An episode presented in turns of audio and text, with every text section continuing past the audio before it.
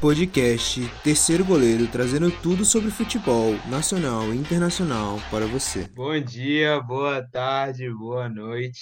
É um prazer estar de volta. Segunda temporada aí do Terceiro Goleiro. É, tava um tempo afastado aí.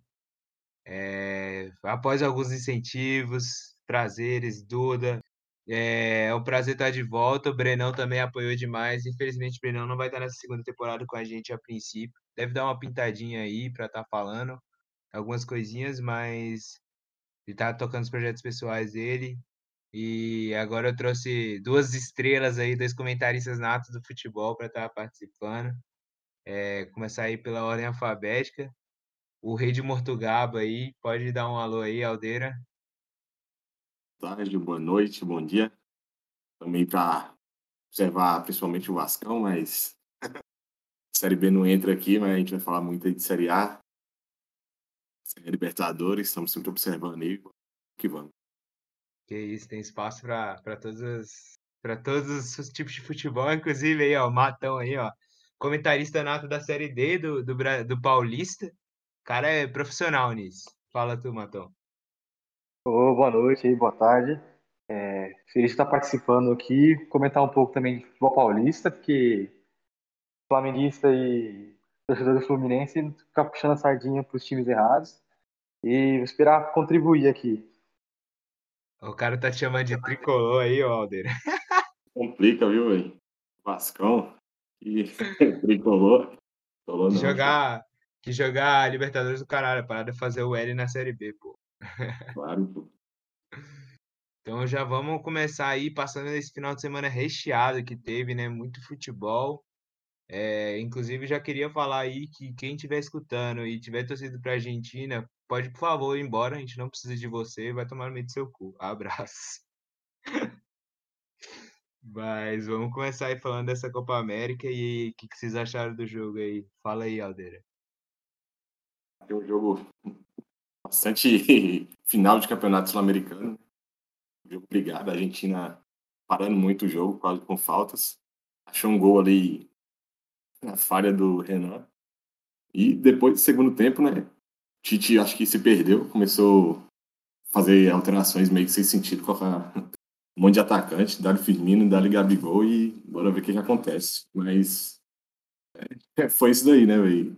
Infelizmente não deu para o Brasilzão, mas queria levantar também aí a questão, será que Tite merece continuar? Vixe, polêmica já, essa hora. Fala aí, Matão.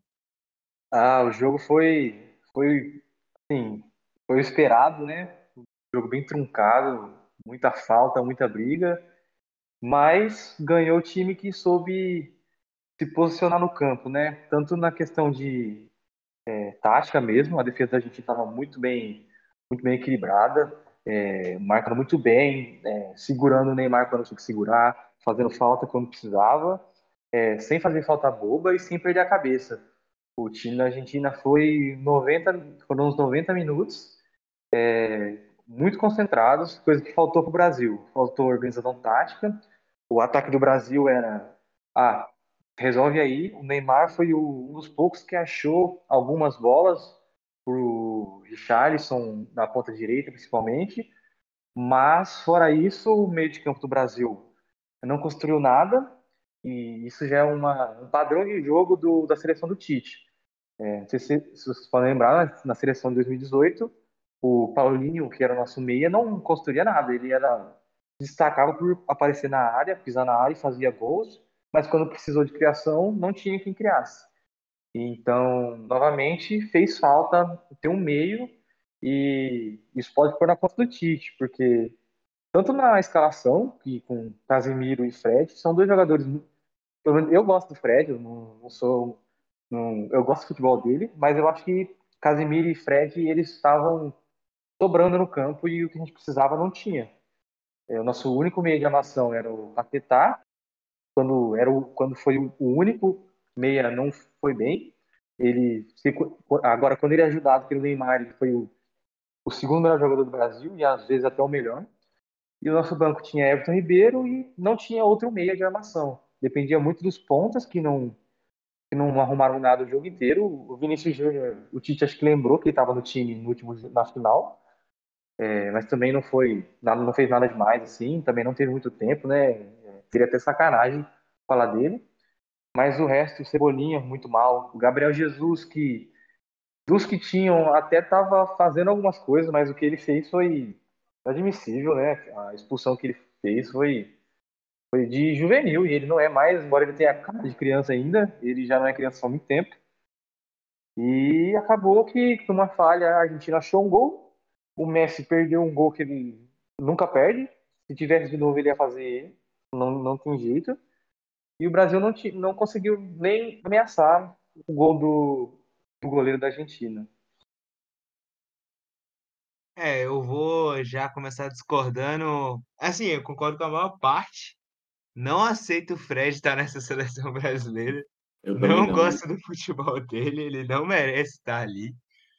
É, principalmente pelo que ele apresentou na temporada. E mas assim, de resto foi bem o que você falou mesmo. É, é impressionante como parecia que a gente não estava vendo a seleção brasileira, estava vendo um, um time da Série B na última rodada tentando conseguir o gol da classificação.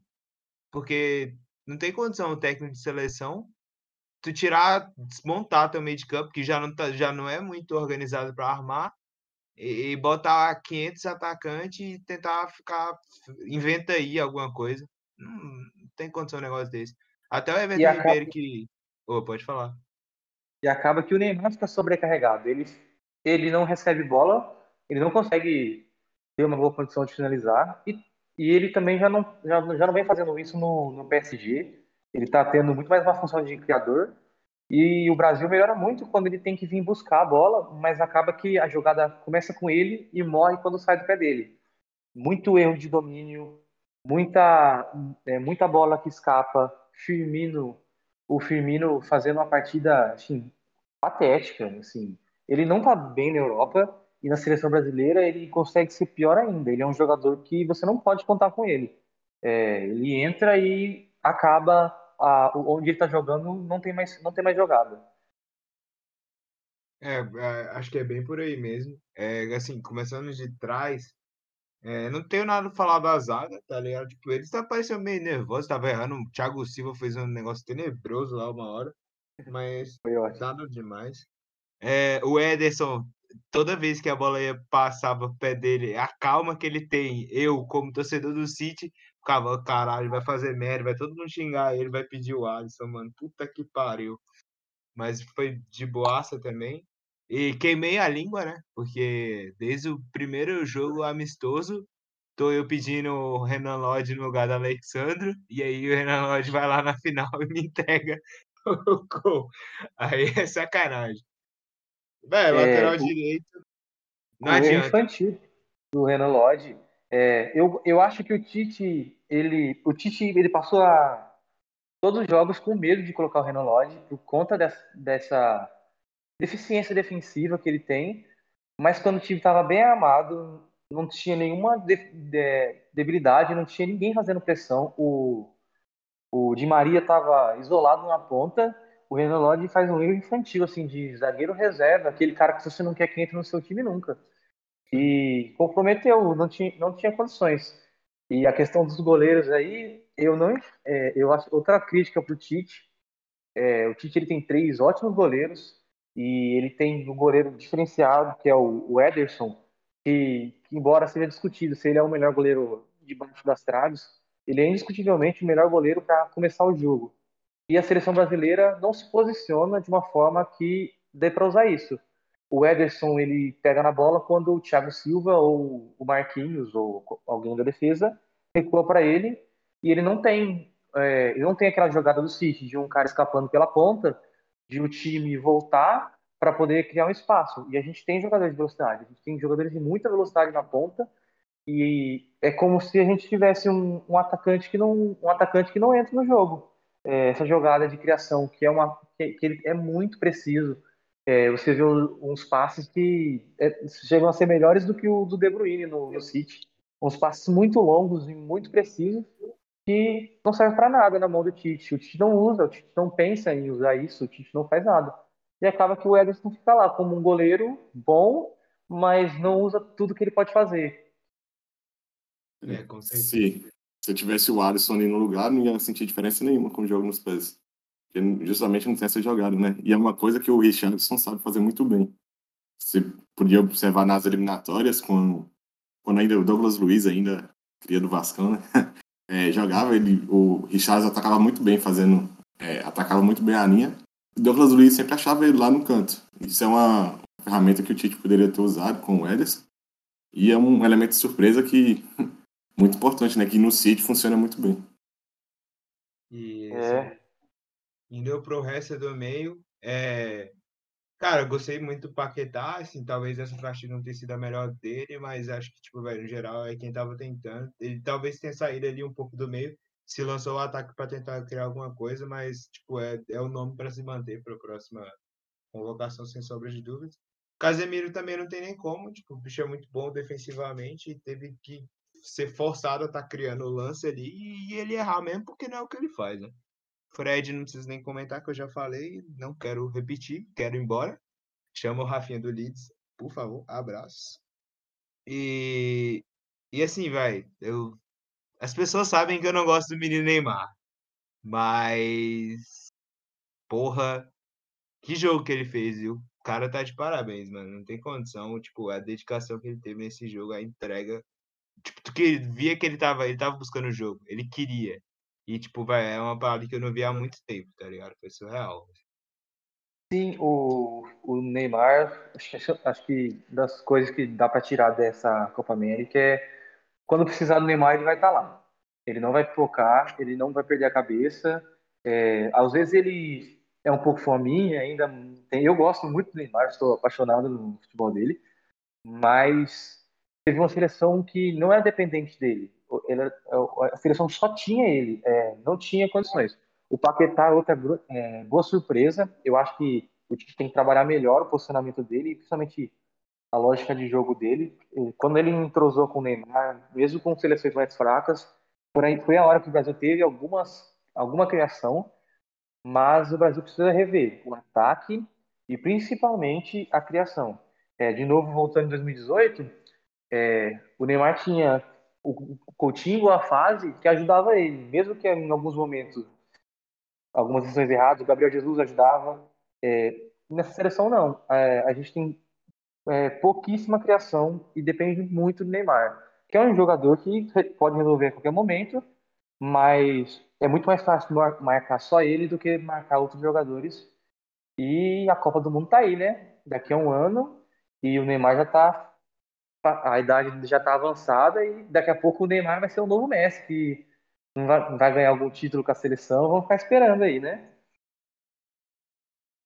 E assim, eu acho que do ataque, que- o campeonato do Richarlison foi fraco, gosto muito dele, mas acho que tipo, não apresentou nada demais. Cebolinha, velho, o cara tá sendo banco no Benfica, tá ligado? E o Benfica também não tá bem, também não apresentou nada na seleção. Tipo, as pessoas ainda acham que vem muito ele do Grêmio, tem muita esperança, mas também não fez nada demais.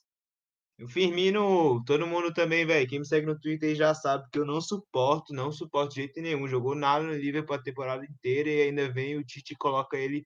Fez a primeira substituição, velho. E assim, eu sou fanboyzinho do Gabigol ainda, né? E o Gabi entrou, velho. Nossa, ainda teve aquela chance que se aquela bola entra, eu faço carreata aqui. É, melhor É. chance. E assim, eu acho, eu acho, minha opinião, velho, que tipo, tem que ser ali. O Brasil precisa de um 9. O Brasil precisa de um centroavante, tipo, velho, aquele centroavante. Você olha e fala, moleque, é isso, tá ligado? Alguém que vai botar medo. E, moleque, esse nome, assim, eu não tenho nem dúvida na minha cabeça que é o Pedro, tá ligado? Tipo, é, acho que o Gabigol não funcionaria tão bem nesse esquema.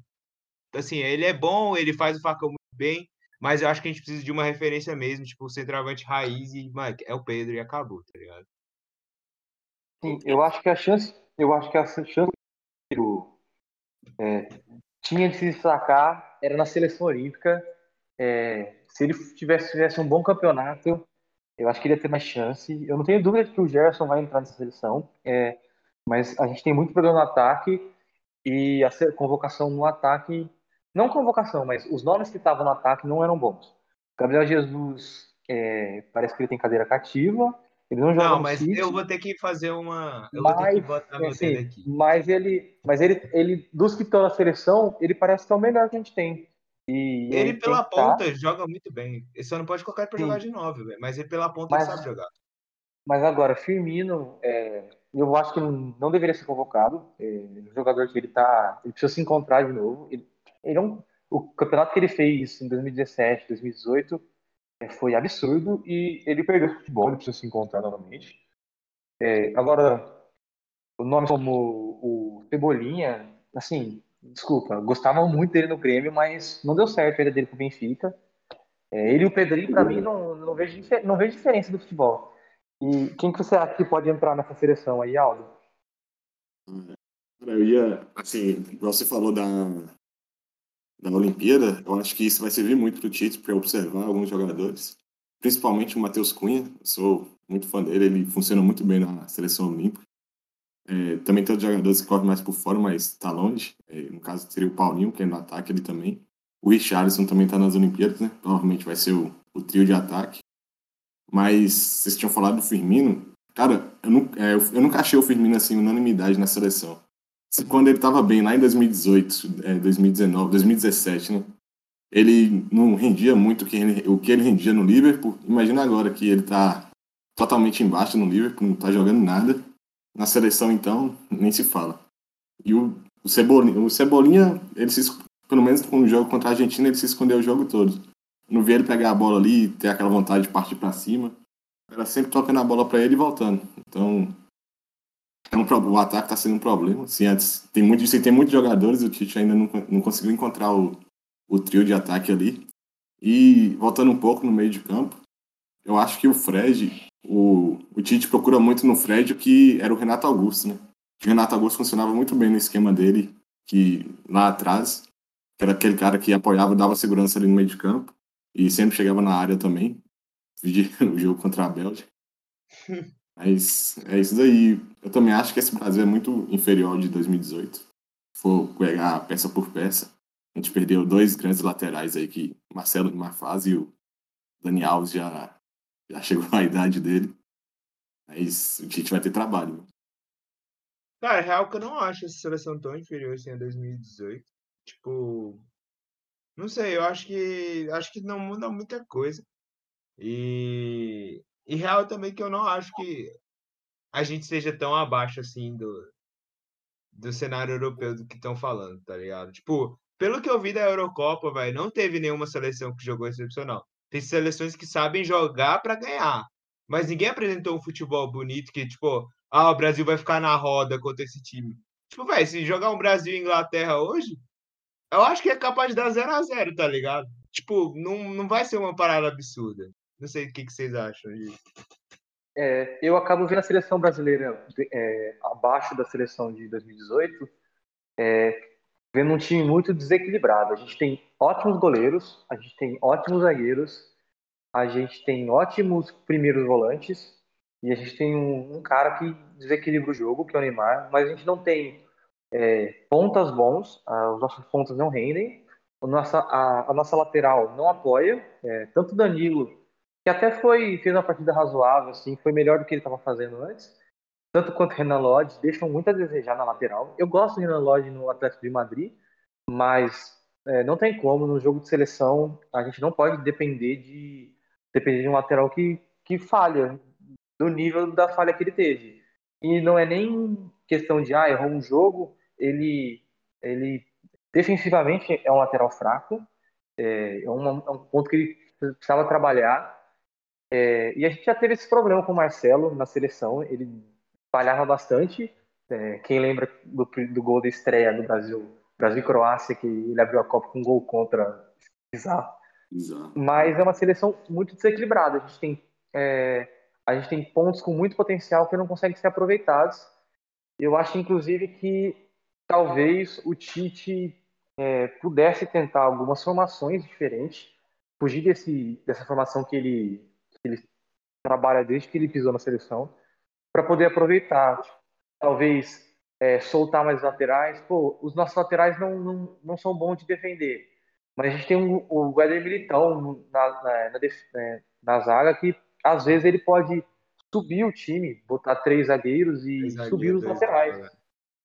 Deixar o, ele gosta tanto do Fred, é, deixar o Fred para caçar o, primeiro, o, o meio campo ou o Casimiro, que para mim é bem melhor do que o Fred, e trabalhar mais com velocidade, os laterais apoiando. O Renan Lodge rende muito mais quando ele está na cara do gol do que quando ele está é, carregando a bola até o meio campo. Então, eu acho que o Tite dá para salvar a seleção, mas vendo a formação que o Brasil tem e os jogadores que o Tite convoca, eu acho que tem uma defesa boa, o Brasil não vai passar aperto.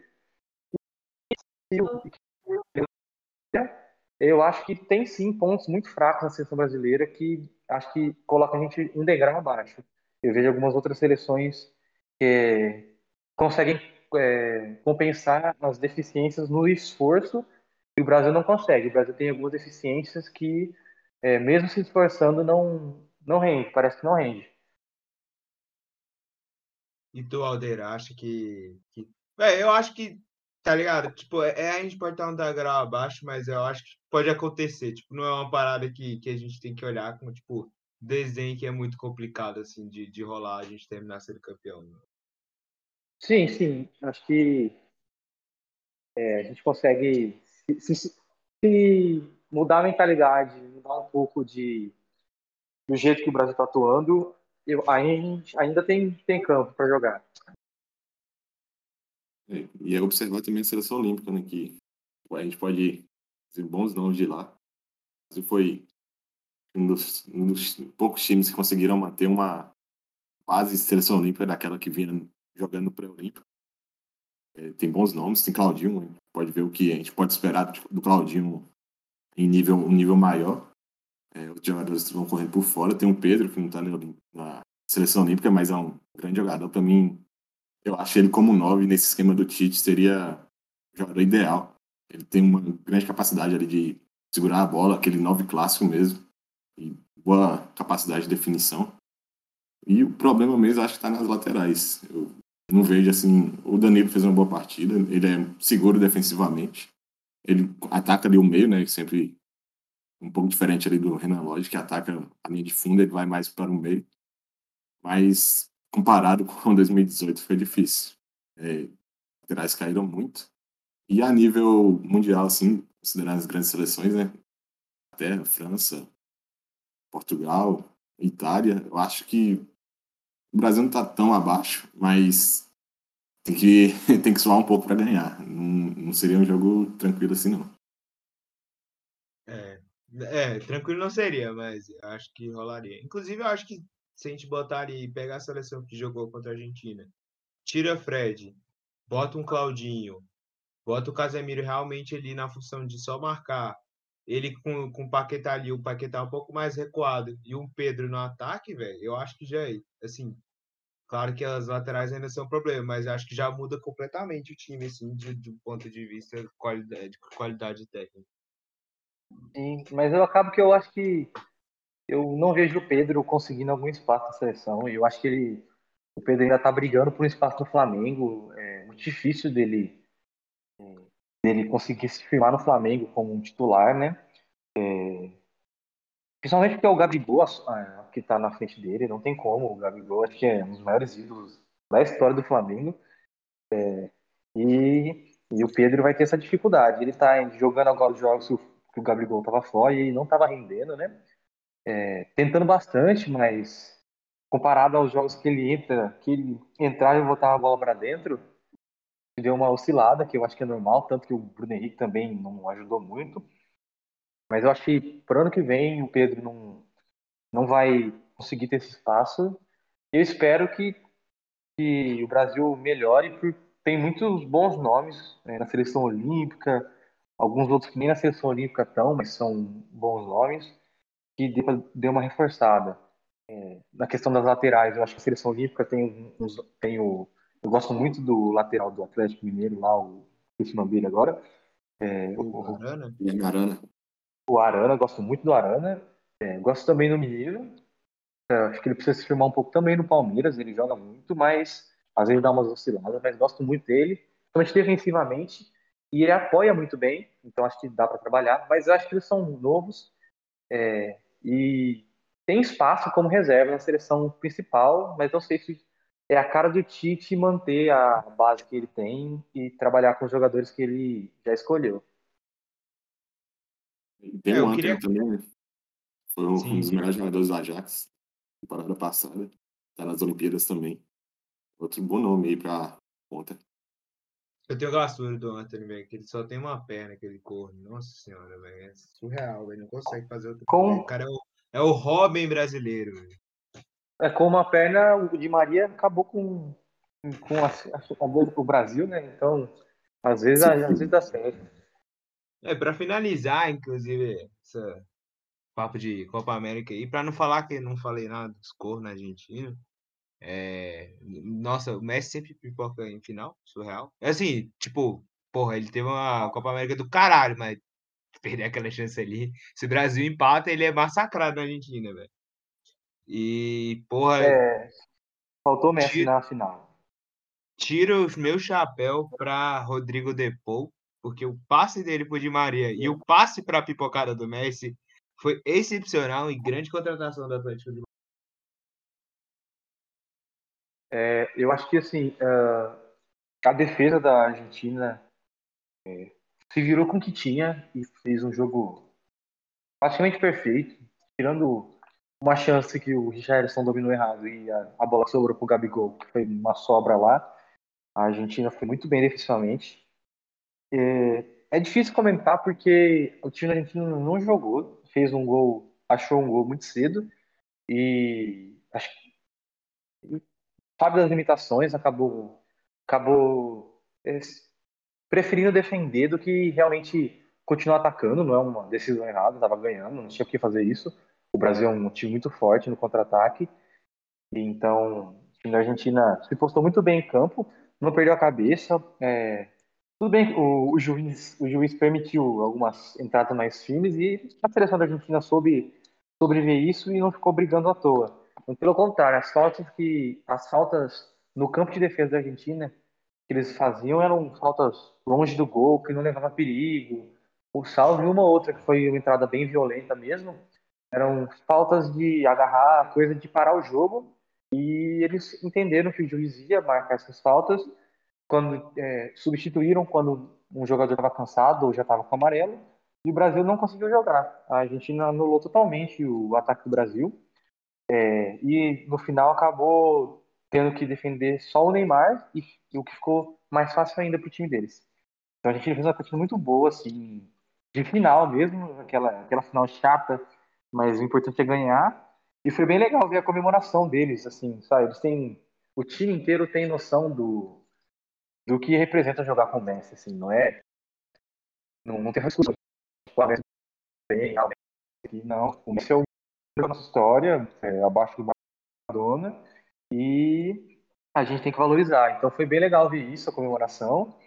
É, mesmo com ele boca abaixo, perdeu um gol incrível lá, mas é, foi um time que se entregou muito em campo, e isso que não pode faltar. É, muita competição Libertadores, competição Sul-Americana, e acho que é um trunfo que, tem, que a gente tem aqui é a entrega dos jogadores, de correr o que vai correr. Às vezes falta técnica, mas não pode, é, a raça nunca falta. Então, a, seleção da Argentina foi realmente a melhor seleção dessa, dessa Copa América. É, teve algumas dificuldades alguns jogos, mas todos os o Brasil também teve. E é, no final levou a taça que tanto precisava, né? Depois de sofrer muito com o Chile, acabou conseguindo a taça e colocando isso aí na carreira do Messi. E ele precisava, porque depois da Copa do Mundo, né? é, depois de perder a Copa do Mundo, ele perdesse agora, toda aquela discussão dele é, cobrir a tatuagem da seleção argentina, falar que não queria mais jogar, foi bom ver esse time da Argentina, um, um time que entendia quem, quem era o Messi, é, quem que, que, ele, que, que ele podia fornecer para o time e não ficava só reclamando igual de bala que falou que era difícil jogar com o Messi. Foi pelo contrário, a, o, a seleção ajudava o Messi quando quando o Messi não deixou a desejar, o Lautaro apareceu, o, o Di Maria, por mais que foi acho que um ano abaixo dele, mas ele ajudou o time é, em muitos jogos, não só na final. Na final acho que até ele mais prendeu a bola do que foi ofensivo mesmo. Mas é um time que ajuda muito, que briga muito e, se, e são 11 em campo, né? Não, não ficam tocando pro Messi esperando que ele ache o gol. E essa, essa final, principalmente, né, mostrou que é Argentina, o que é a Argentina, né? Aquele, aquela visão que todo mundo tem de um time copeiro, um time que bate mesmo, que, que sabe meio controlar o jogo ali nas faltas. É, eles entenderam muito bem como que o juiz estava apitando o jogo. Eu até tenho algumas críticas ao juiz, mas isso é coisa mais, acho que, de torcedor mesmo. Aí, e é, sobre essa entrega, acho que eles viram a importância que essa Copa seria para o Messi, né? O quanto ele queria. Acho que a Argentina sentiu isso e eles correram, brigaram por isso e conseguiram, né? Aproveitar, aproveitar a chance que teve. Por mais que o Messi perdeu uma chance clara ali para matar o jogo. Mas a única, pelo menos que eu estou me lembrando aqui agora, a única chance fora do Messi foi justamente essa de Maria. Eles mataram o jogo e naquele, a partir daquele momento que fizeram o gol, o gol já, o jogo já ficou ali para a Argentina. Eles baixaram o espírito copeiro, o espírito sul-americano e foi isso. Acho que foi uma grande partida do Depou também, jogadoraço, muito bom. O Lo Celso também fez uma boa partida. E não tem muito o que falar, não. O Messi é, merecia. Também, é, e não só o Messi, né? Essa, esse título, ele. É, esse título também vai para conta assim do, do espírito que o Maradona traz para essa seleção, né? O que o Maradona significa para a Argentina. Foi, assim, a morte do Maradona foi um negócio sentido por na Argentina como se cada um, cada pessoa perdesse um membro da família, um, um tio avô, um parente muito querido. E então esse título é, foi importante também nesse simbolismo assim de é, o Deus Maradona ajudou a Argentina mais uma vez, é, porque foi parecia que esse título nunca ia vir, que o Messi não ia conseguir, que a Argentina nunca mais ia conseguir. Já teve uma seleção melhor do que essa, pelo menos na minha opinião, com mais jogadores de nome em grande fase, mas ganhou quando teve que ganhar e a aura do Maradona de o santo da Argentina, o Deus, né, é, aumenta também. É, se na, Libertadores não deu certo, na Copa América funcionou muito bem. Enfim. É, realmente. E eu acho que meu destaque final, só para encerrar mesmo, essa parte da Copa América vai só pro. Saindo do polo Argentina e, e Brasil, vai pro ponta do, da Colômbia, que. Mano, que jogador, viu? Destruiu contra a Argentina e também destruiu na decisão de terceiro lugar contra o Peru. E tá na seleção da, da Copa América, não é à toa. Essa seleção da Copa América aí, Sei não, viu? Iotun, pior lateral que já passou pelo Vasco na seleção da Copa América. É não, Isla, na lateral direita, eu olhei e falei, ah, vocês querem, fica, velho. Pelo amor de Deus, tá louco. Mas eu... discordo muito. É, esses, é, esses, dois colombianos que, que, foram o Luiz Dias, né, que o que o Pipoco falou, é absurdo, um jogador extremamente habilidoso. É, foi assim, a Copa América dele foi surreal. Se não, se não fosse o Messi, eu acho que. É do Porto, acho que sim. É, se não fosse o Messi, eu acho que ele seria o melhor jogador. Acho que ele foi melhor até do que o Neymar. Pode ser que porque o Neymar também atrai muita marcação, né? O Luiz Dias teve espaço e soube aproveitar, tanto fazendo gol e aparecendo, e também do outro lado do, da seleção, acho que o Quadrado fez um, uma grande Copa América. São os destaques, acho que os destaques da Colômbia que virou com um ataque muito estranho, mas esses dois jogadores assim foram é, é, era bonito de ver eles jogarem, é, tanto a camisa da Colômbia. Os caras entenderam o espírito guerreiro assim de jogar Copa América e fizeram ótimas partidas, ótimas atuações. o Luiz Dias foi assim, acho que um absurdo e retocável a participação dele na Copa América. Com certeza. E agora, né? Chegou a parte, né? It's coming, Rome. It's coming, Rome. Mike, eu gritei esse final de semana mesmo. Mandei inglês tomar no cu, porque foi merecido, viu? Com Fala certeza. Aí. Olha. Odeio. Não é por nada não, mas eu odeio a seleção inglesa. E, e a seleção italiana tem, tem muita simpatia. E é isso, né? Só descobre wrong. Eu tenho um.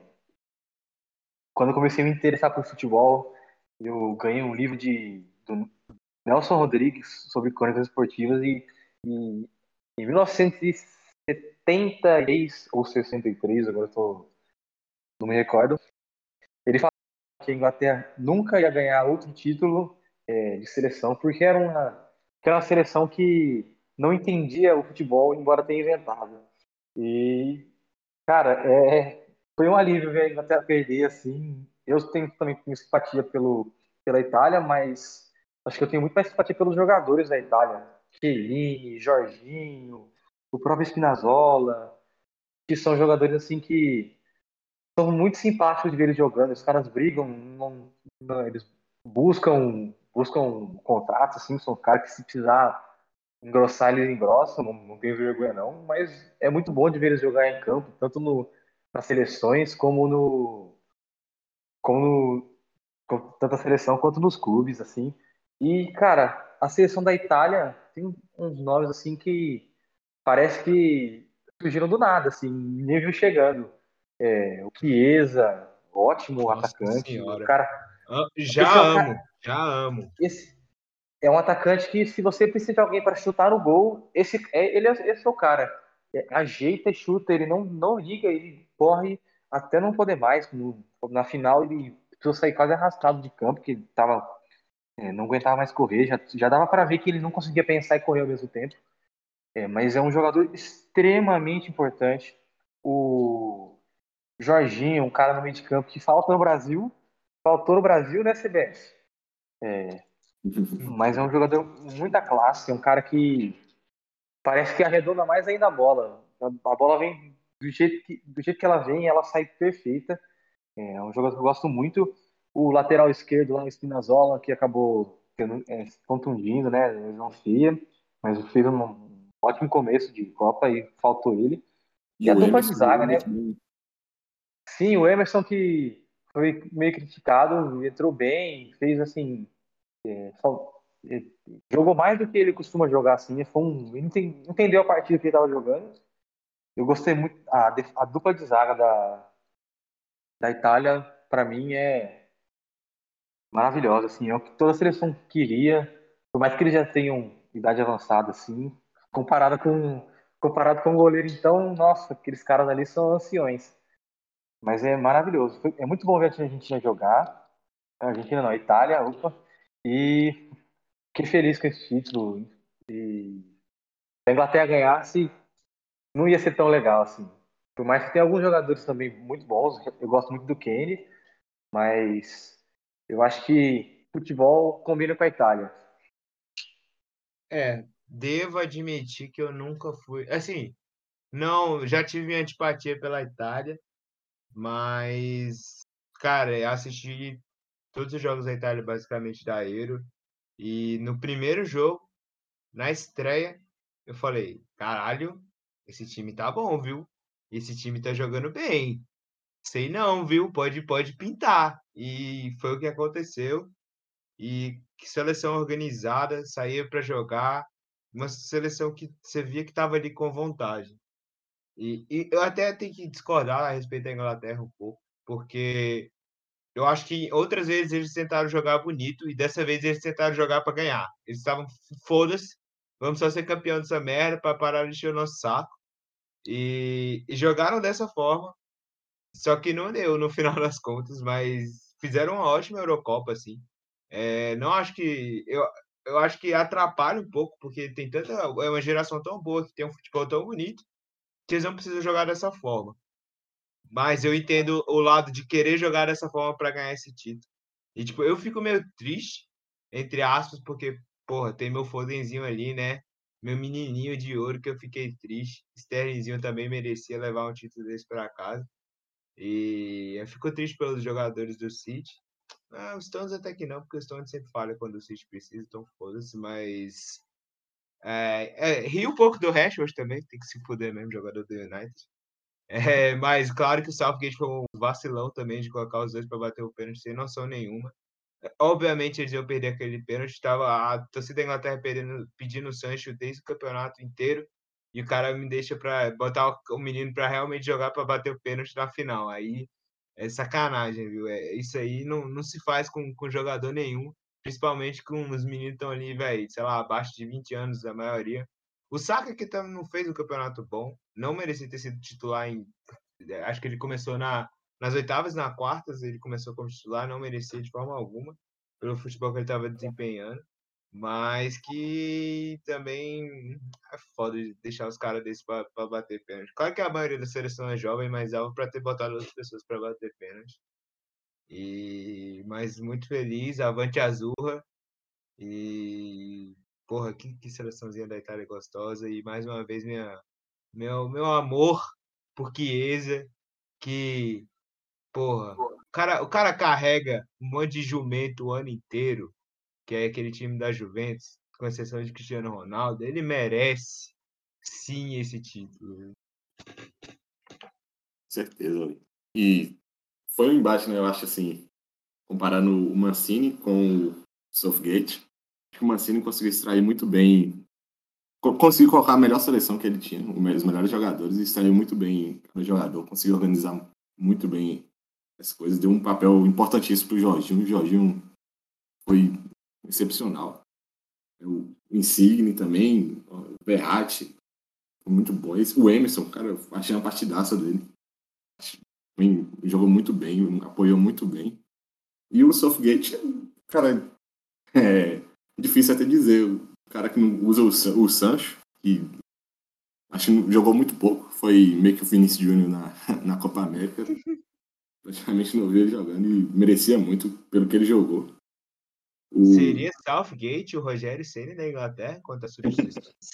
Será? E a... É... Pode falar, Lucas? Não, pode continuar. Não, você vai falar mesmo da, da defesa, né? Que é, cara, impressionante como a Itália de... é conhecida, né? A Itália é conhecida por ter grandes zagueiros, por ter sempre uma zaga forte. E não foi diferente, né? Teve grandes zagueiros e, porra, sai Buffon e entra do Naruma incrível demais, sem, sem condições. Filho do Dida. é. E, assim, foi um jogo que começou o jogo, parecia que ia dar tudo errado para a Itália, né? Foi um, um gol. Uma desatenção, Não, né? Não foi nem uma falha. Meu Deus, falando em falha, o goleiro da, do Racing acabou de entregar um gol aqui absurdo. Saudações aí pro São Paulinos. E esse presente aí, nossa senhora, que gol foi esse? Mas enfim, não, é... e, e, só um alô especial pro Romário, que estava jogando ali com a camisa da Inglaterra, também conhecido como Luke Shock, que bate pronto, foi aquele que ele pegou, meu amigo, puta que Nossa, pariu. No cantinho, no cantinho, foi assim, parecia que tava tudo armado para a Inglaterra ser campeã, mas parece que mais parece que os atacantes da Inglaterra abdicaram de jogar, acho que o Kane era o único que tava fazendo a bola girar, saindo da área, aparecendo, o Sterling fez, um ótima, fez uma ótima Eurocopa, mas acho que nessa final ele deixou de desejar. E, cara, eu, o técnico da Inglaterra foi. Eu não, critico, não critico o time que ele colocou em campo, beleza, entendo, assim, mas no final do jogo, que no final do segundo tempo, no começo da prorrogação, os jogadores da Itália estavam muito cansados. Você pode ver pelas faltas que o Chiellini fez. É, os jogadores estavam chegando atrasados. Que falta maravilhosa, velho. Que ele tem que ter um cansados. quadro em Roma. E o, e o Sancho no banco, Rashford no banco, é, todos os jogadores de muita velocidade que, podiam dar muito trabalho pelas pontas, é, aproveitando o Harry Kane recuado para armar o jogo assim, é, no banco entraram para bater um pênalti. É, eu não sei, os caras provavelmente treinam pênalti, mas eu, como palmeirense, tenho trauma de pênalti. E colocar o cara para bater o pênalti, nossa, tem que ser muita confiança de que, de que eles estão bem. E o cara colocou três batedores para bater o pênalti. O, o Saka ainda não, né? O Saka entrou durante o jogo, mas entrou, jogou pouco. Primeiro e acabou que os três... e acabou, os... e acabou que os três caras que ele colocou para bater o pênalti erraram. Então, é, eu acho que a Inglaterra tem uma seleção muito boa, uma geração muito boa que vai estar para a Copa e também para a próxima Copa. É, lógico que não dá para prever, mas são jogadores novos. É, tem uma defesa que uma defesa boa, que é uma coisa que a Inglaterra geralmente tem uns zagueiros meio atrapalhados, é, uns, uns zagueiros que meio, eles têm cara de bobo, mas eles sabem jogar. Me recuso a falar que o Maguire é um bom zagueiro. Mas... ele é um bom zagueiro, mas ele não vale o que o Manchester pagou nele. Mas, no bom final. E, é, mas eu acho que o técnico da Inglaterra foi mal nessa partida. Né, podia ter tentado mais, sabe? Acho que o medo de perder é, acabou com a vontade de ganhar na Inglaterra e, e acabou perdendo do mesmo jeito. Então, de pênaltis, como bate em pênalti a Itália, né? É, o Jorginho perdeu o pênalti, foi um, um, um atípico. É, Quando é, eu mas... vi, eu acho que já tinha ido pro saco. Quando eu vi Jorginho batendo, é, eu falei, é, não é pra ser. É. Mas Donnarumma, o nome, do, nome dos pênaltis. É, o cara tem medo de comemorar, que isso, pô. O cara frio foi muito bem nos pênaltis, assim, um goleiro muito grande. E é uma coisa que eu ouvi uma vez é, o treinador de goleiros ainda do Palmeiras falando. É, quando o goleiro é muito grande e se você bater mal, ele vai pegar. É, ele, se ele esperar, ele um goleiro muito grande, com muita impulsão, que nem o Donnarumma tem. É, se você bater, ele espera, se você bater mal, ele vai conseguir chegar na bola. Então, tem que bater bem. Você não, se você não tem espaço para o erro, você tem que bater bem, é, porque ele não vai, ele não vai pular se você bater. Então, muito bem, fui feliz. Lembrou o Dida pegando os pênaltis mesmo. O Dida era craque nisso, por mais que ele adiantasse às vezes, né? Agora não pode mais. Mas que goleiro achou aí ah, o Milan? O Milan bancou ele, né? Eu lembro de assistir os jogos dele um frango atrás do outro quando ele começou. Muito novo ainda. Anos né? de idade, pô. Com 16 anos, era terrível de ver ele jogar. Parecia que ele nunca tinha jogado na vida dele. Mas o Milan apostou e pagou a aposta. Tá aí um ótimo goleiro. É, agora que vai jogar a aposta foi o PSG, né? Ah, é, agora o PSG PSG, como única posição, uma das poucas posições que ele não precisava, ele foi lá e contratou. Mas é isso, é, né? Mas ninguém nunca tem ótimo título. O Navas na Europa, é surpreendente isso. O Navas, é, o Navas, coitado, renegado. Tempo Palmeiras. Fala aí, Aldeira. Tem muito mais que falar da Itália, não. É realmente isso. É, sou fã desde Pirlo e Pirlo Buffon. E agora puxando um pouco mais para Inglaterra, acho que a gente vai ficar igual a Bélgica. Sempre falando será é, geração belga, geração belga, geração inglesa. Já desde, acho que desde quando eu me entendo por gente, tem essa geração, geração inglesa, agora é boa, agora vai, agora vai, mas sempre fica nisso, sempre fica no quase, ou às vezes nem isso. Lembro do tempo de Gerra, é, Lampard, Ashley Cole, mas nunca rendeu nada, agora tá sendo na Bélgica seleção belga, seleção belga, mas acaba ficando pela, pela mesma coisa.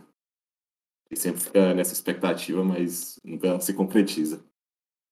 É, devo admitir que é uma das minhas maiores esperanças. Se não for pro Brasil ser, é, é minha, a, a, seleçãozinha que mora no meu coração é a seleção belga. E fico triste sempre que eles cagam no pau, porque meu De Bruyne merece. Mas, cara, realmente foi um espetáculo, foi uma Eurocopa sensacional, assim, tipo, já começou com o baque do, do Eriksen, né, aí a seleção dinamarquesa sendo garfada na semifinal, no final das contas, contra a própria Inglaterra, mas foi uma Eurocopa muito boa, assim, acho que a gente teve uma, umas grandes surpresas que, que assim, deram um showzinho melhor, assim, e que, inclusive, são seleções que acho que o Brasil, para tentar melhorar, em vez de marcar amistosos com África do Sul, sei lá, os caras é, terminam marcando amistosos dentro da América mesmo. Claro que contra a Covid era mais complicado, mas agora dá, em vez de marcar com os Estados Unidos, porra, pega aí uma seleção da República Tcheca que jogou pra caralho, para marcar um amistoso, para ver como é que, que vai jogar contra o time que joga vai fechado, uma Suíça da vida Tá ligado? Que aí a gente vai saber, a gente vai ter uma preparaçãozinha melhor. Eu também acho. O planejamento da CBF ele vem desde 2002. Eu não, eu não acho que a CBF está fazendo um bom trabalho. Eu acho que a CBF, inclusive, faz um péssimo trabalho. E o Brasil sofre muito com isso. É, tanto no calendário nacional, os jogadores, os jogadores brasileiros não podem jogar na seleção porque senão os clubes vão ficar sem 12 jogos, porque é um absurdo a quantidade de jogo que tem. E o Brasil não respeita a, a chamada data FIFA, né? Tanto que, já falava daquela, da, da Libertadores, os times da Libertadores não, não, não os times que sul-americanos não jogaram durante a Copa América, mas o Brasil não estava tendo vapor, jogando. Então, eu acho que a CBF atrapalha a seleção brasileira. E a seleção dos amistosos é, é outro problema de, de data. O CBF não respeita as datas FIFA e acaba que quando tem as oportunidades de marcar os amistosos, não, acho que os amistosos não são da FIFA, né? E o Brasil não consegue, não tem capital político, não tem influência, não tem organização e acaba tendo que marcar alguns amistosos mais em cima da hora. É, 2018, por exemplo, a gente acabou pegando a vice-campeã, né, a Croácia, num amistoso, mas foi um amistoso uma semana antes da Copa. É, a Croácia jogou no, na marcha lenta. É, a gente pegou também a Alemanha, amistoso antes da Copa. E acaba muito dependendo da boa vontade das outras seleções para poder enfrentar o Brasil e a gente perde muito com isso, porque, querendo ou não, a Copa América, que é o nosso torneio preparatório assim, é, é muito fraco é, comparando aos, aos outros. É, por mais que eu, eu ainda acho que as seleções aqui consigam jogar de frente, como a gente pode ver, sempre tem sempre tem a Costa Rica da vida, uma Colômbia que vai e dá um trabalho para as seleções mas é bom enfrentar seleções com organização tática é, e seleções que, que jogam um futebol diferente do que a gente está acostumado. É, aqui, aqui, na, aqui nos países sul-americanos, a gente tem tudo mais ou menos o mesmo estilo de futebol, e na Europa não, a gente vê outro estilo, do mesmo jeito que a gente vê na África, as seleções africanas têm outro estilo de futebol, eu acho importante que a seleção brasileira se, pre se preparasse né, para todos esses tipos de, tipo de, de futebol, mas acaba que a gente depende muito da boa vontade das seleções. Enquanto isso, a gente fica pegando algumas seleções bem duvidosas para fazer capital, capital político, capital financeiro, e essas questões acabam atrapalhando a seleção brasileira. É, acho que o que você falou aí no final resume bem os amistosos da, de preparação, né? Só amistosos caça, é, caça-níquel. É sempre Catar, um Emirados Árabes. Inclusive, vai ter a, o último jogo antes da, das Olimpíadas, da seleção olímpica, vai ser com, justamente contra os Emirados Árabes. Justamente a intenção não é nenhuma de preparar jogador, é, é somente fazer caça-níquel. Né? E é sempre aquele jogo fora. Se o pessoal reclama tanto que a seleção está distante, acho que também cai na, no colo da CBF essa culpa. Porque os amistosos são sempre fora, quando é no Brasil são ingressos caríssimos acaba afastando realmente o povo do, da seleção. Mas e aí, da Eurocopa aí, falem aí a maior decepção de vocês e a maior surpresa, então. Ah, para mim a maior decepção foi Portugal. Eu acho que o time mal treinado. É um time que deixa muito a desejar, não sabe o que fazer com a bola. Tem, acho que uma das melhores seleções da já teve mas fica um pouco abaixo. E as outras seleções, Alemanha, França, deram uma oscilada, mas acho que nada fora do normal para um campeonato. E eu acho que é isso. Agora, de, de, de bom assim, eu gostei muito da seleção da Dinamarca, mesmo sem o Eriksen, muita organização tática. É, gostei da Suíça, né? O Chaka fez um ótimo campeonato. E o lateral, as outras... nome também, deu quatro assistências. Sim, sim. Eu acho que a gente viu uma organização tática nesses times que, que não tem tantos nomes assim, tanta tradição. E foi bom de ver, assim, é, com, boa, com um bom campeonato assim, Eurocopa, com cara de Copa do Mundo. É, então eu gostei bastante de assistir os jogos, dava vontade de você ligar a TV assim, você salve um jogo ou outro que foi realmente mais chatinho, a maior parte dos jogos foi muito bom. É, tô contigo sobre a, melhor, a grande surpresa na Dinamarca. Depois que perdeu o Eriksen ali, eu achei que eles iam cair, mas continuar jogando bem. Seleção muito organizada. Em contrapartida contra Portugal, né? Aquela seleção montadão ali e, e difícil falar, né? Se o Southgate já não, não extrai o melhor da Inglaterra, então a seleção da Portugal, de Portugal não apresenta nada. O, esqueci o nome do treinador, Fernando Fernando Santos, Santos, né? Ele não consegue extrair praticamente nada ali da seleção da Portugal. Tem, tem grandes nomes, Bruno Fernandes, Cristiano Ronaldo, João Félix, acho que é, era uma seleção que podia brigar é, mais. É, subiu, passou em terceiro né, para o seu grupo. E essa foi a maior decepção para mim. E a maior surpresa para mim também seria a Dinamarca. A Dinamarca, né? É, eu vou um pouco para essa linha. Acho que o que comento principalmente sobre a seleção de Portugal, né, que o Fernando Santos ainda está ali pelo título da Euro que eles tiveram porque realmente foi um time bem bem feio. Acho que não dá para falar outra decepção assim, porque acho que tipo, o jogo da França foi aquela desatenção. É, a Alemanha, na verdade, foi mais uma surpresa. Acho que a gente esperava que ela fosse dar menos trabalho e menos longe. Foi, foi bem. A Bélgica não é a melhor seleção que eles tiveram nos últimos tempos. É, tipo, a, a renovação não tá tão presente assim, acho diria que seria o Torgan Hazard, assim, o maior, a, o maior nome novo, assim, mas nada demais, principalmente ali na zaga e tal, não tenho mais o Company, então realmente tá, já não é mais aquela mesma geração belga que a gente esperava.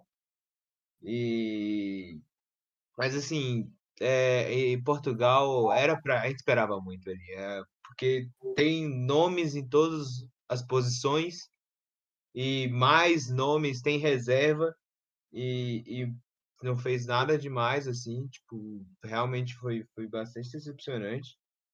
É, diria que o problema do Bruno Fernandes é que já tem o Cristiano Ronaldo para bater pênalti. é, farpas de Manchester sempre presente. Mas. Teve um pouco de pintar várias marcas de. Realmente fica, fica meio, meio difícil não escolher a seleção sincera de Portugal, porque tipo, a, a, zaga, que geralmente era uma coisa que tinha problema também, tá, tava boa. Pô, Rubem Dias é um puto zagueiro. Tinha os laterais bons. Mas eu vou mudar a minha surpresa porque real que da Dinamarca eu já esperava, porque eu tanto que no, no simulado que eu fiz, eles foram até a semifinal, inclusive. Mas eu diria que foi a República Tcheca, porque, cara, o que eu vi. Essa não é a pronúncia certa, inclusive, mas eu não lembro como é que é. No... Enfim. cara, que, que seleção que joga arrumadinho, pronta para sair ali, e às vezes ela pressiona em cima. Fez isso muito bem na fase de grupos. Tentou fazer isso também nas oitavas e realmente foi uma surpresa muito grata para mim. É, gostei muito de ver jogar. Patrick Chique aí, né? Sinistro, absurdo. É, jogando muito.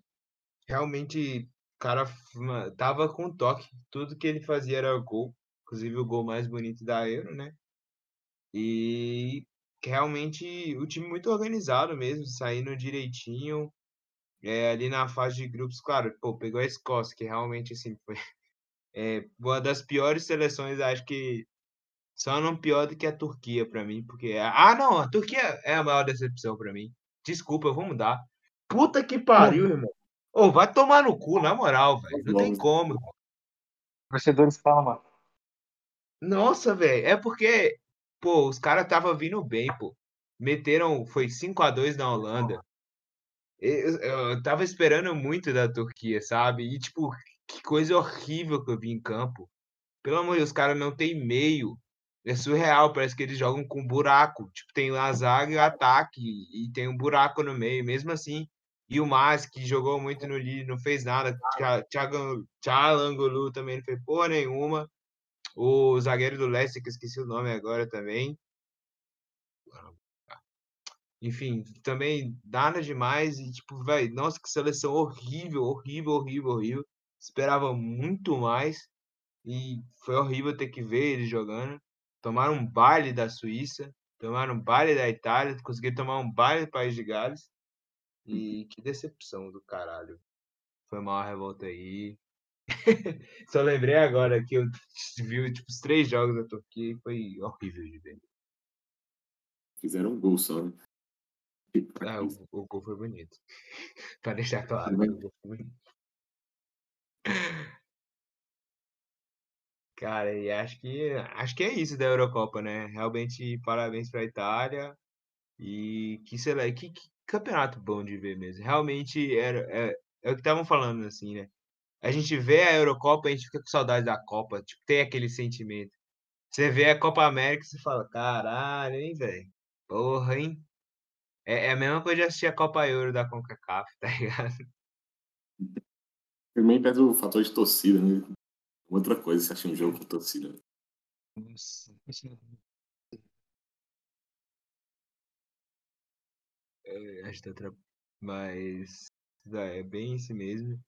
E aí, vocês querem falar, dar alguma palhinha aí do, do Brasileirão? Eu só quero agradecer que o Roger Senna caiu. Não tô tão feliz assim com a contratação do Renato Gaúcho. Mas feliz que o Roger Senna foi embora. E vamos ver o que esse Flamengo vai aprontar. É, agora o Brasileirão vai ter uma rodada toda esquisita, né?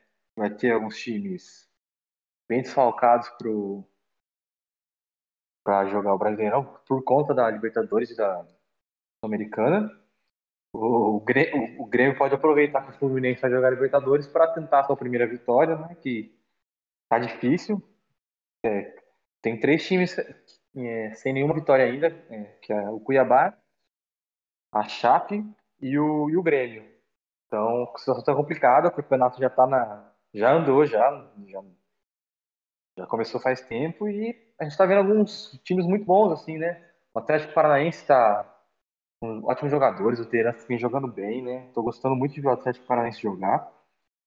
O Bragantino também tem ótimos jogadores, contratou o Praxedes e o Praxedes já, já deu as cartas né, de visita. Então também é um time que está muito bom de ver.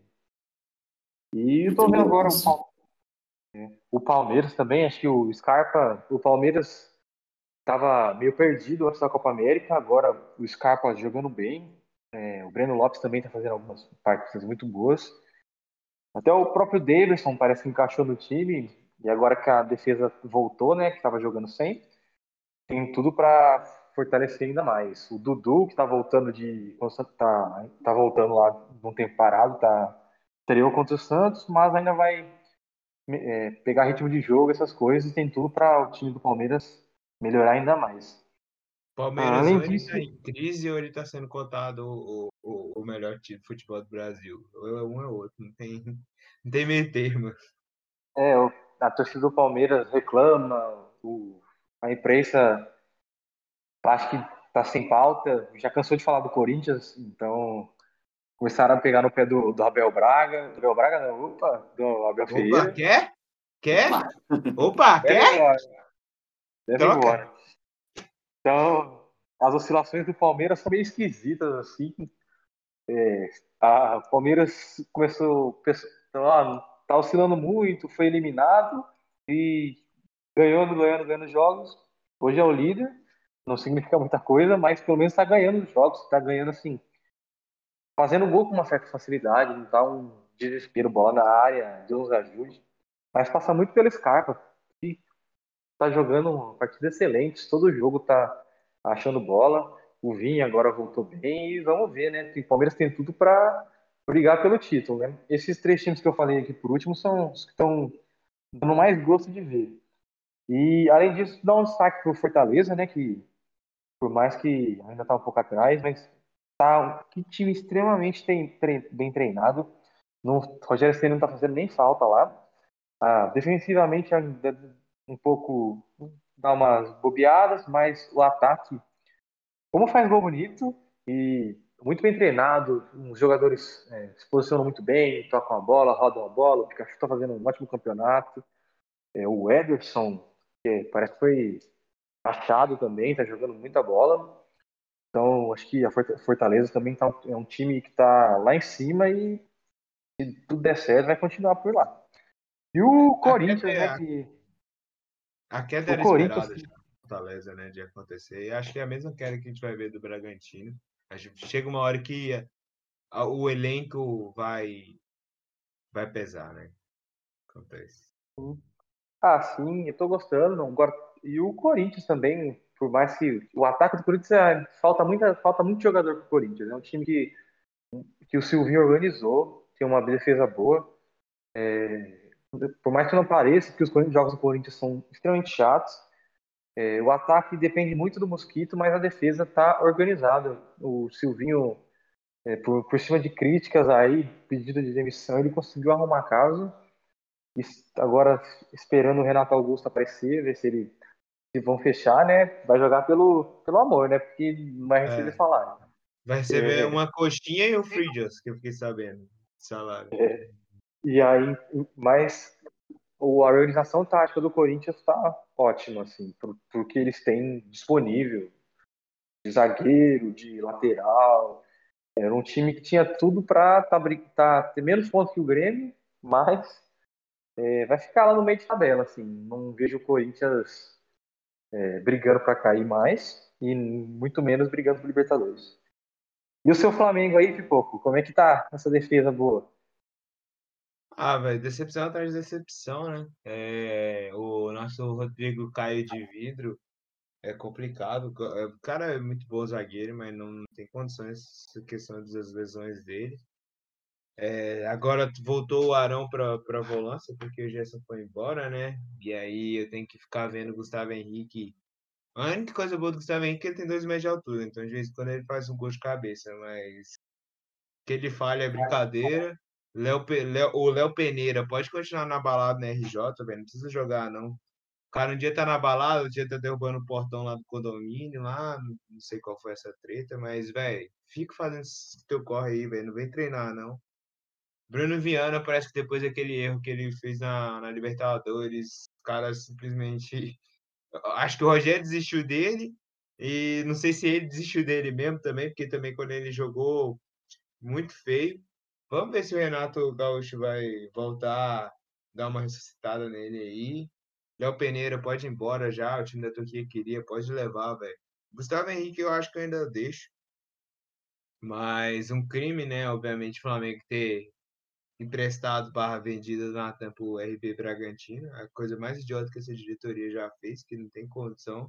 Puta zagueiro tá jogando bem pra caralho lá. Todo mundo gostava dele do Flamengo, todo mundo sabia que ele era bom e do nada fizeram esse esse acordo aí. Total sem noção. E, velho, é isso, né? Lateral esquerdo, Felipe Luiz, acho que tá até cansando um pouco nos últimos jogos aí, mas o cara é sensacional, não tem nem como. O Isla já deu a carteirada dele de e essa ponta de botar ele na seleção ainda vai ajudar. Aí ele ser titular, sendo que o Matheus estava jogando bem, apesar da falha que teve contra o Juventude ali. Acho que foi inexperiência, né? Ele tá jogando ali num gramado fudido lá no polo aquático e acabou fazendo aquela bobeira lá.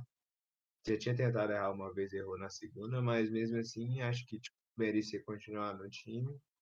E vamos ver com as peças voltando agora, velho. Só de ver o Arrascaeta em campo, eu não preciso de nada mais. Que, que homem do caralho, velho. O Arrascaeta é um jogador assim, que você não, não acha em outros clubes.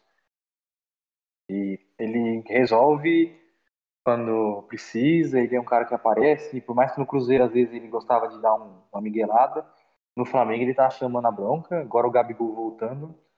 Apesar de ter perdido o gol contra, pra empatar contra o Galo, não dá pra é. assim, não. Eu passo meu pano mesmo.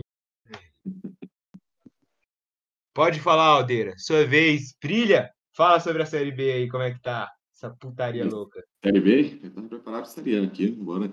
Ah, não, é. Fale também, que é isso. Dando um panorama só geral, assim, né? É, é, Palmeiras, eu acho que tá começando a correr ali pelo título já no, nesse início, tá mostrando. Se faz alguns jogos que não não brilha muito, mas ainda vence, né? Contra o Bahia mesmo, eu não fez um jogo um pouco abaixo, mas é, venceu. E tá chegando o Dudu, né? O Matheus Fernandes, acho que vão, vão levar um pouco o nível do Palmeiras, que o Dudu ali é um jogador muito diferenciado. Grande, é, sou muito fã. Conseguiu manter um nível alto dele por muito tempo ali no Palmeiras. Aí tem é, o Bragantino, é, o energético, né? Eu acho que é, você falou que talvez ele vai cair, mas eu acho que ele acho que concorre ali para Libertadores, porque é um dos, dos times assim que às vezes você pega pra assistir assim, um futebol muito bonito, é esse time muito organizado, sempre jogando para frente com objetividade. Se Claudio não jogou alguns jogos aí, eles não sentiram a falta, continuaram jogando no mesmo esquema. O Fortaleza, para mim, achei a grata surpresa. E eu acho que ele vai ser o, o que o Atlético Goianiense foi é, ano passado, né? Foi aquele time que ficava ali em cima tal, não brigava nem para cair, mas não era não brigava lá por grande coisa. E ficou ali entre seu décimo, décimo primeiro lugar e acabou beliscando a Sul-Americana. E o é, também o técnico, que é o, o Vojvoda. Vosvaldi lá. Vosvaldi, ele é um cara que conseguiu organizar muito bem o Fortaleza e sempre dá rotatividade. Se uma hora o Pikachu é titular, outra hora ele é reserva, não, o jogador não tem tanto lugar, é, lugar fixo. O Bahia, mim, é outro time, outra grata surpresa, tá jogando bem. Apesar que perdeu algumas peças importantes, né? É, perdeu o zagueiro Juninho, foi para a Dinamarca. Tem o Tassiano, que parece que vai sair também. por incrível que pareça, não jogava nada no Grêmio, mas. Meu Deus do céu, velho. Tá rendendo muito no Bahia. Muito assim, tá sendo regular, tá jogando bem. E tem, tem o Juventude, outro time que tá brigando bem ali. O Santos, que eu acho que vai ser um time que vai, é, vai brigar ali para não cair, por mais que sempre surge um, um moleque da base ali, eu acho que esse time do Santos é muito feio. Horrível. O São Paulo, muito difícil de dizer, né? É, começou muito mal, agora tá, parece estar tá conseguindo recuperar o futebol, parece que o time tá cansado. A Chape, Cuiabá e Esporte e América, América Mineiro são para mim, são os concorrentes ali na zona, viu? O Esporte tá com a cartilha completa do rebaixamento, um time todo montado assim, todo remendado, parece que não tem. O pessoal só foi contratando quem tava ali, é, bora contratar. Tem o Thiago Neves e tá devendo salário, então tá tudo ali o esqueminha pra cair pra Série B. É, o esporte é crise atrás de crise, tá louco. E agora na próxima rodada aqui, na rodada 12, ah, vamos ver algum. Tem alguns jogos bons aqui. O Bahia, que foi o único time que ganhou do Flamengo do Jorge Jesus, vai pegar o Flamengo, né? A chance do Bahia fazer mais uns pontinhos, porque o Flamengo acho que vai estar tá focado na Libertadores, né? É, Renato o... Gaúcho chegou aí, né, pai? Chama o Sub-17 para jogar já. Nossa, o Renato Gaúcho. É. O, o Palmeiras, que também acho que vai poder, vai, ter, vai com um time mais misturado, pegar o Atlético Goianiense, que está fazendo alguns jogos interessantes, está dando uma oscilada, mas é a chance do, do Atlético Goianiense roubar alguns pontos do Palmeiras. Chape Cuiabá vai ter, né? Vamos ver se alguém ganha. Tá difícil. Esse jogo eu com certeza não vou assistir. 0x0. Confia, confia. É, é lá em, Grêmio... Chapecó? É. 0x0. É Chapecó. O Grêmio tem a chance também de fazer a primeira vitória, aproveitar o Fluminense. E o São Paulo, que esboçou uma reação, também acho que vai, vai pegar o Fortaleza, que, é, que não vai jogar no meio de semana. Então, o São Paulo tem tudo para perder também, que o Fortaleza descansado. E o, e o São Paulo está passando preto aqui na Libertadores. Ano, né? Com Racing. Um a um no momento, né? Um a um em casa. É, é o Flamengo, o Pipoco sabe bem, né? O time do Racing é um time chato. É, esse placar é horrível pro, pro, pro São Paulo, que tá bem. Bem. O, o Crespismo parece que já perdeu gás. Então... Racing, o Racing é chato, mas chato mesmo é Gustavo Henrique Nazário. e aí, Pipoco, o que você achou dos jogos da Libertadores de hoje? Ah, velho. Foi triste de eu tentei assistir um pouco do, do Galo e Boca, que achei que ia ser um jogo melhorzinho. Podia ter assistido o jogo do Fluminense jogar. É, o jogo foi bem chatinho mesmo, assim. O único que tava empolgado era o narrador, que tava tentando fazer a dele ali, né? Mas bem isso mesmo. Amanhã já tô nervoso já, Flamengo, jogo Libertadores, treino técnicos, treino, camisa, continha Argentina, fora de casa. Tudo para dar errado, viu? E vocês aí? Aldeira, como é que, que você achou de hoje? Como é que você tá para amanhã? Como é o Vascudo? Cadê? É, falando, começando pela Libertadores, é assisti só um pouco também do Boca e, e, Galo, e, e Galo, né? Foi um jogo bem. Pelo menos o que foi bem triste. Jogo feio, mas tocando a bola ali, não, nada acontece. E a única coisa que aconteceu de mais emocionante foi a anulação do gol ali que eu não marcaria nunca. Bastante contestável. Com certeza o Boca, como time que é, né, vai, encher pouco o saco da Comebol. O Fluminense, vitória padrão. Egídio marcando seu primeiro gol pelo, pelo Flu, 65 jogos. Jogadorzaço. São Paulo vai empatando agora, né? E para amanhã, espero mais alguns jogos feitos. Tipo, mas curioso para saber como vai ser esse Flamengo do, do Renato, né? Se ele vai manter o esquema tático do Rogério, né? Que já vem um tempo que o Flamengo vem jogando nesse, né? No 4-2-3-1. O Renato é um que usa muito o 4-4-2. Oh, perdão, confundi. O Renato usa muito o 4-2-3-1 e o o Rogério usava o 4-4-2, né? Com o Gabigol e o Bruno Henrique ali na frente. Aí vamos ver, né, como que vai funcionar esse, esse Flamengo, porque ele, se ele vai usar o Bruno Henrique ali como ponta, como ele sempre usava no Grêmio, teve o Cebolinha, o Luan, e foram peças importantes, né? Que era o principal jogador, era sempre esse ponta esquerda. Vamos ver se ele vai conseguir transformar o Bruno Henrique nesse ponta esquerda. É, os jogos hoje foram foram é, muito diferentes, né? O, o Fluminense conseguiu uma, um resultado excelente fora de casa, 2 a 0 praticamente assim, é, só controlar o jogo, né? Não, não pode fazer igual fez aquela vez contra o América do Rio Grande do Norte, mas acho que vai focar o Fluminense tá indo até mais longe do que eu achei que iria. Acho que não vai ganhar, mas tá, é um dos times mais consistentes, assim, aqui do Brasil na Libertadores. Chega na Libertadores e joga bem, assim, o Fred aparecendo, o Nenê aparecendo. Então, é legal de ver o Fluminense jogar. O, agora, Boca e Atlético foi um jogo sofrível. Infelizmente, eu vi o jogo inteiro. É, e foi. O Atlético ensaiou controlar o jogo no começo, mas acabou que ele desistiu dessa ideia, ele preferiu brigar com o Boca e ficaram brigando. O Atlético tomou um gol ridículo. E, nossa, o, o primeiro, o zagueiro errou o tempo de bola, cabeceou e perdeu. O, o Hever também ficou esperando, e na hora que saltou, errou a bola. E o Everson fez o que ele mais sabe fazer, né? Que foi ser o falso 1, um, não ofereceu defesa nenhuma para o atacante do Boca, que fez o gol, mas não sei como anular aquele gol. Não era para ter anulado, não.